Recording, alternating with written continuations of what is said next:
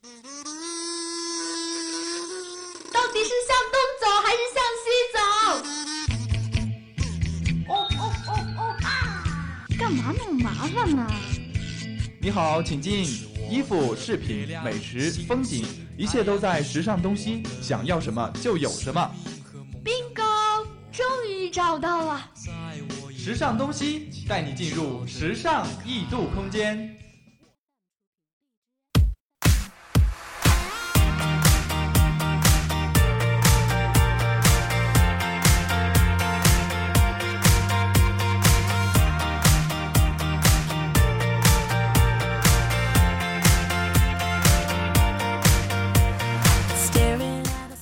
Hello，各位听众，欢迎大家在北京时间的十九点十分继续锁定 FM 九十五点二浙江师范大学校园之声。这一节又到了时尚东西的时间了，我是今天的主播图一。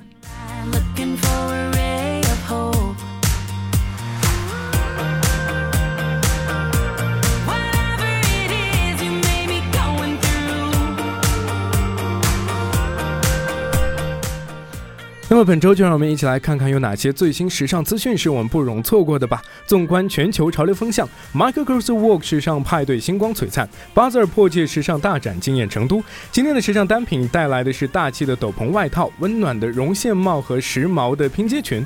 每每到了秋冬季节，唇部总是非常容易干燥甚至脱皮。那么今天在左右时尚就要告诉大家如何保护娇嫩的唇部。最新的时尚 Geek 要和大家分享的是一系列简洁。极简风格的刺绣作品。最后，这期的时尚主线要和大家来聊一聊时尚必备单品丝巾的来龙去脉。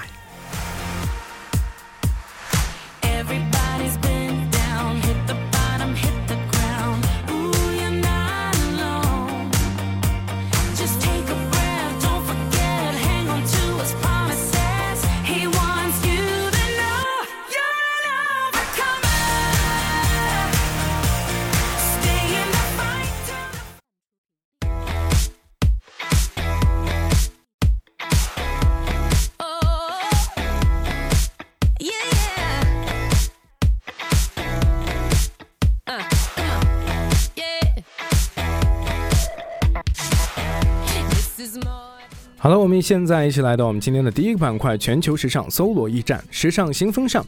第一条资讯是 Michael Kors Walk 时尚派对阵容豪华，现场星光璀璨。十一月十五号，Michael Kors Walk 时尚派对在上海举行，现场明星阵容豪华。当晚，Michael Kors 全球代言人杨幂身着一条黑色银闪不规则的连衣裙，腰间的黑色宽腰带勾勒出她的好身材，一抹红唇衬得她气场十足。而甜美的林允一改少女风格，黑色的蕾丝透视上衣搭配同色的吸烟裤，黑色宽皮带更是增添了几分帅气。配合当晚的妆容，可以说是又酷又美了。而派对的表演嘉宾周笔畅则以一套银色亮片西服套装现身，脖颈上叠戴的银色项链显得酷劲十足。气场十足的超模贺聪身穿一条黑色连衣裙，简单的黑色细带高跟鞋展示出了她修长纤细的双腿。绅士型男赵玉婷在黑色高领针织衫外套了一件深灰细格纹的大衣，脚踩一双黑色高筒靴，更显潇潇洒。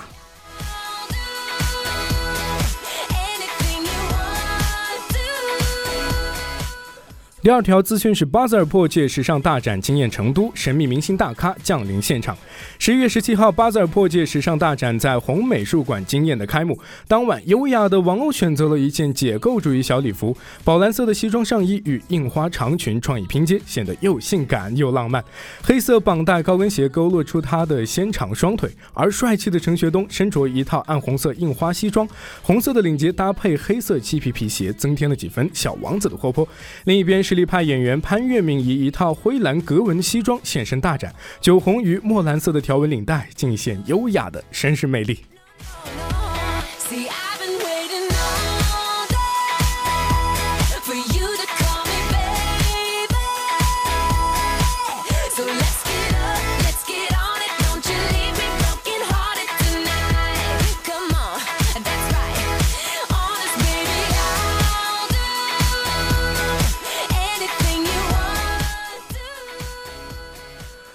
潮流单品进阶，盘点最新潮流单品，分享最硬时尚搭配。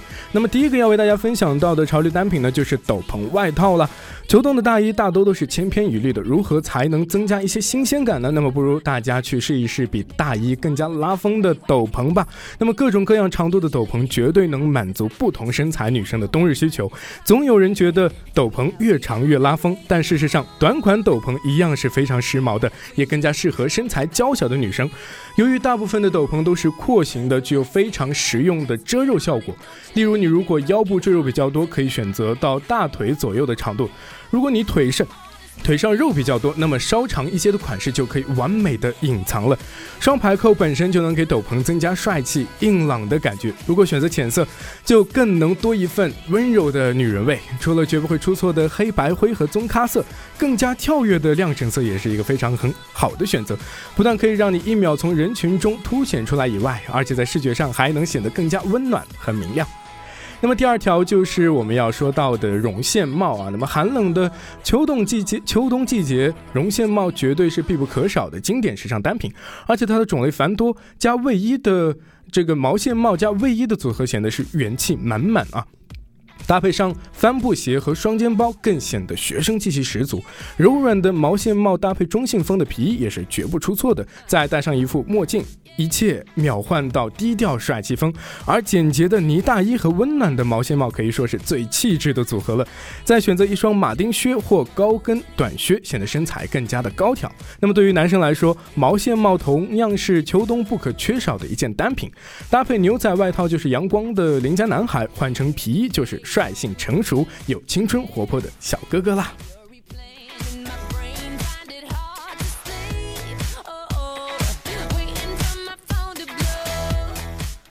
那么最后一点要为大家介绍的这个单品呢，就是拼接裙啊。混搭是给造型增添时尚感的一个绝妙的好方法，但是自己总是混搭不好，该怎么办呢？你可以试一试一件毫不费力的秘密武器，那就是拼接裙。多层叠搭最难避免的问题就是臃肿啊，一条拼接裙则显得浑然天成又纤细飘逸，还能展现你拥有时尚博主般的叠搭功力。选择一条不同色彩或材质组合的拼接裙，再简单搭配一件基出款上衣，就是一套适合出门的时尚造型了。如果你嫌大块材质拼接的半裙太过浮夸，可以试试小面积材质拼接的裙子，例如各类材质的毛边或不同色系蕾丝的拼接，显得别出心裁且时尚感满满。除了半裙以外，拼接连衣裙也是冬日搭配的好帮手。不同材质、花纹和色彩的拼接都能让裙子更加出众，而且只穿一条裙子也不需要担心臃肿的问题，随手披上一件大衣就可以美得很高级啦。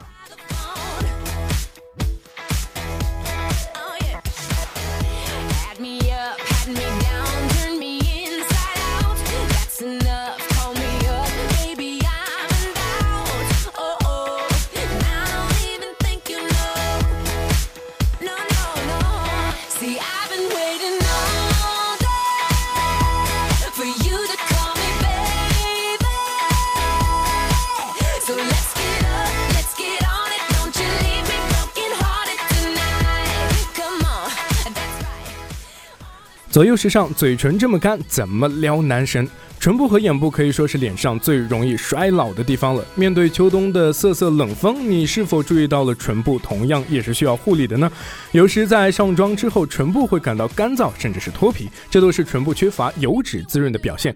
而且过深的唇纹还会使你看上去更加苍老，没有气色。为什么冬季唇部更容易脱皮呢？这是因为冬季温度低，湿度小，唇部不仅难以从环境中汲取水分，自身所含有的油脂还会被空气给吸走，加上自身自身的一个滋润力弱和外界的不断刺激，唇部就会很容易变得干燥。那么今天的左左右时尚就和大家聊一聊秋冬季节应该如何应对嘴唇干燥脱皮的状况。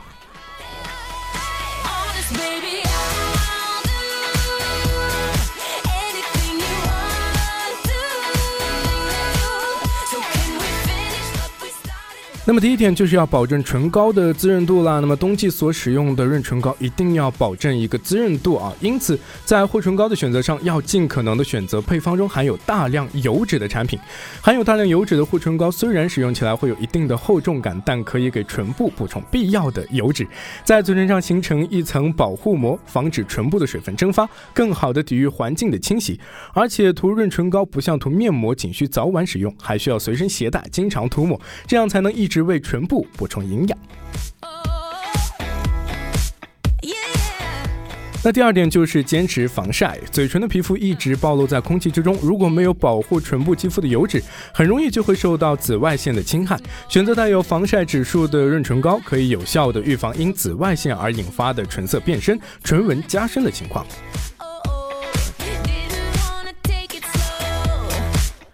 那么接下来的一点就是拒绝手撕干皮啊，由于换季或身体缺水等原因，唇部呢很容易就会干燥起皮了。有的人为了一时好看或舒服，常常会硬生生的把起皮的地方撕掉，殊不知这样对唇部肌肤的伤害是非常大的。一来简单粗暴的拉扯很可能会造成唇部红肿的红肿和流血；二来这样的行为很容易会使唇纹加深。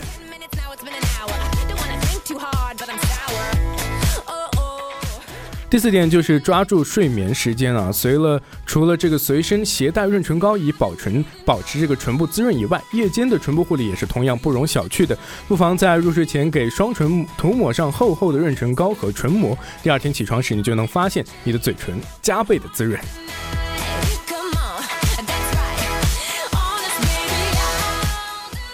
那么最后一点就是 DIY 的唇膜。如果你觉得自己嘴唇干燥、死皮太多，涂抹润唇膏难以深层的滋养双唇，不妨大家可以试试一试用 DIY 唇膜来改善。首先在润唇的湿润的唇部啊涂上厚厚一层的润唇膏，并用保鲜膜覆盖。稍等十五分钟后将保鲜膜取下，用手指或牙刷轻轻的按摩双唇，使死皮脱落，然后用打湿的洗脸巾擦拭干净，最后再使用高滋润度的润唇膏做强化保湿就可以了。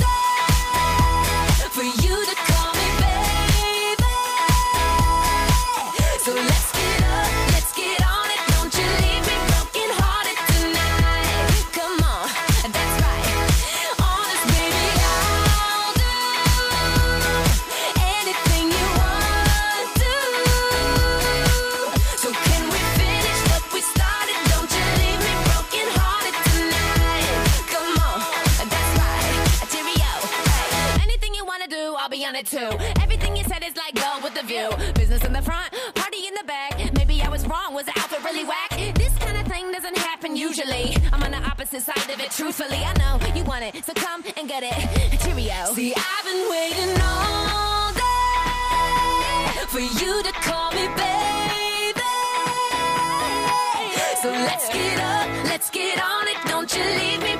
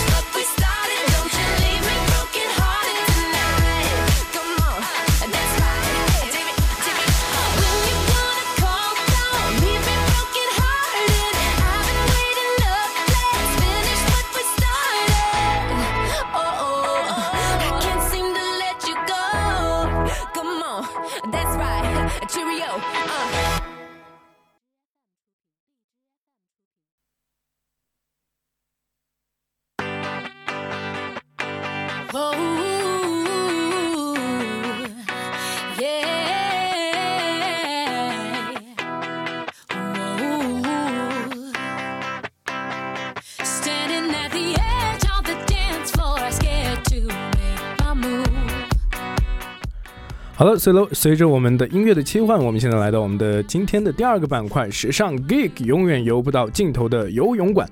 无论是为了健身需要，还是塑造完美的身材，游泳运动无疑是一个最佳的选择。而想游泳，有个必须的硬件，那就是游泳池。但是如果去公共游泳池的话，会总会有着不大不小的一些麻烦呢，比如说夏天人太多，冬天又太冷等等。那么，终于热爱游泳的人的福利来了，这款仅有一桩长一桩。床大小的名为 Atlas Plus 的多功能泳池，让你在家就能找到，有如五十米标准游泳池赛道的感觉。永远游不到头的同时，更可用作于跑步机与来个 SPA 水域功能使用。如今，这个神器终于被专业团队引进到了国内。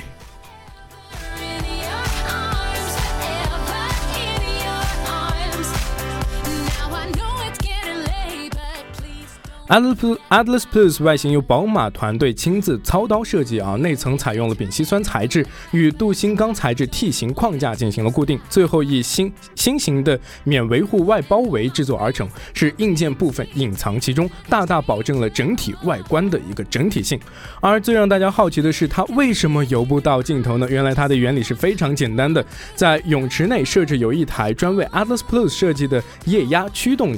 呃和驱动的推进系统啊，可进行自循环吸水。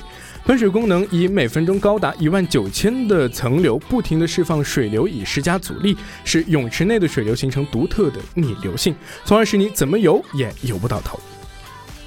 为了让逆流水速平稳，与不同泳与不同游泳使用者的泳姿、游速还可进行多个无级变速档位进行调节，就算是孩子们都可以进行游泳锻炼了。共有两种一个调节方式啊，下水前可以通过缸体上的 LCD 控制面板进行调节，如在游泳中还可以通过这个遥控器进行调整。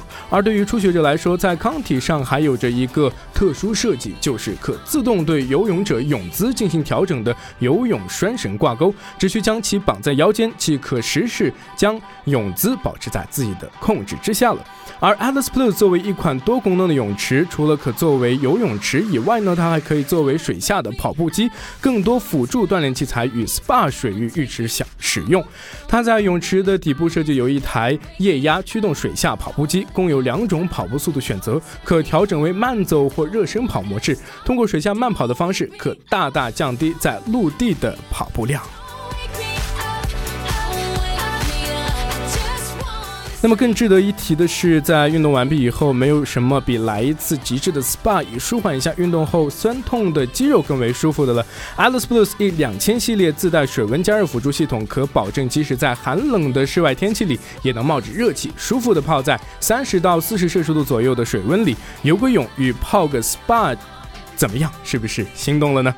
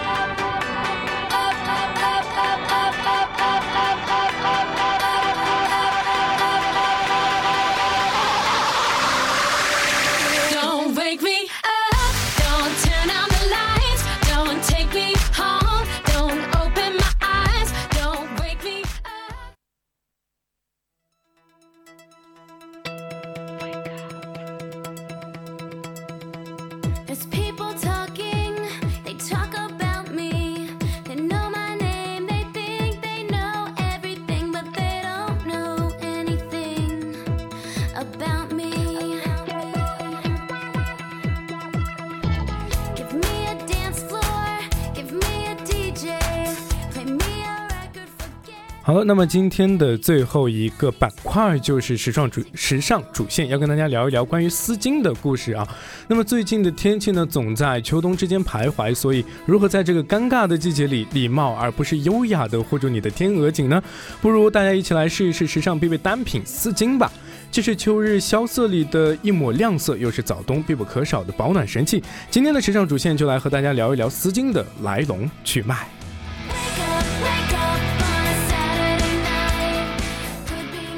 丝巾的历史呢，要比现在许多的流行单品要久得很多啊。事实上，最早的丝巾是戴在头上的，作用和头巾类似。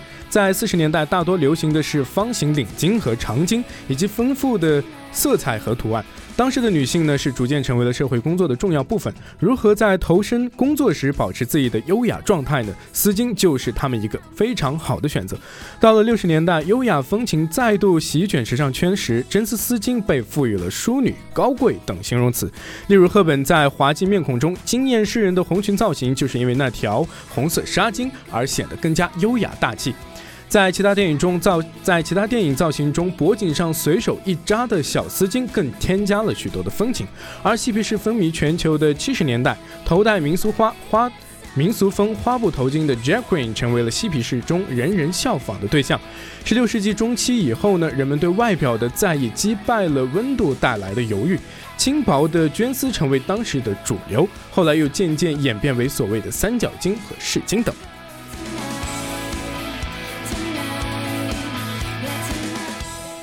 那么在后来出现的蕾丝、手工刺绣的华丽繁复的三角领巾之后呢，欧洲妇女将其披在双臂并围绕在脖子上，总算可以既保持优雅又兼顾温暖了。到了法国的波旁王朝的全盛时期，除了美丽的贵族淑女们，男性贵族们也不甘示弱，用精致的领巾来点缀盛装。等到了二十世纪，丝巾开始陪伴女性走上街头，女性甚至剪掉长发，戴上头巾和无边帽，这就是现代丝巾的发展历程。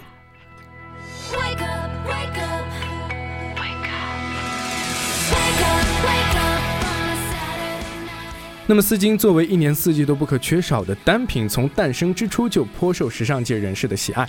拿破仑一世的妻子约瑟芬皇后可以称得上是历史上拥有最多丝巾的人。法国地震时期正好是丝巾最风行的年代啊。约瑟芬皇后曾经同时拥有过三百条不同款式的丝巾，在当时价值就是数百万元。丝巾中的贵族爱马仕每创作一条丝巾都需要至少两年的时间，因为爱马仕丝巾的诞生是一个融合创意与技术的过程。每年艺术家会根据我们主题的构思，用六个月的时间仔细推敲色彩、图案和材质。除此之外，还有原材料的进口、编织和复杂的制作工艺。例如，最复杂的工序刻板就需要耗费我们师傅大约一千个小时的时间去将图纸落实到印刷板上，接着再进行染色、固定等工序。每一年，爱马仕都会有两个丝巾系列问世啊，每个系列则包含十二个不同的设计款式，其中有六款是全新的设计，另外六款根据原有的设计重新搭配而成。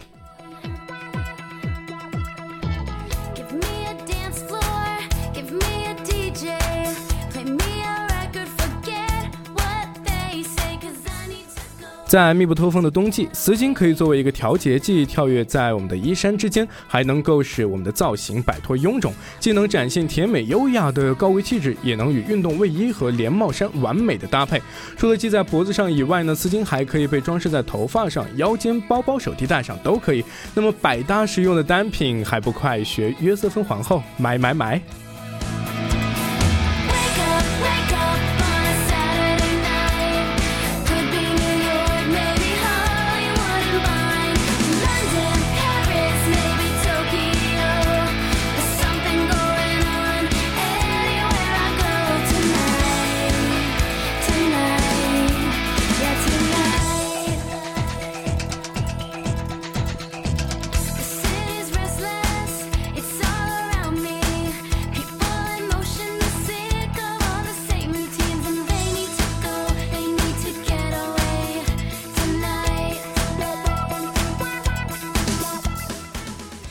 以上就是本期时尚东西的全部内容了。我是今天的主播图一，我们下期不见不散，拜拜。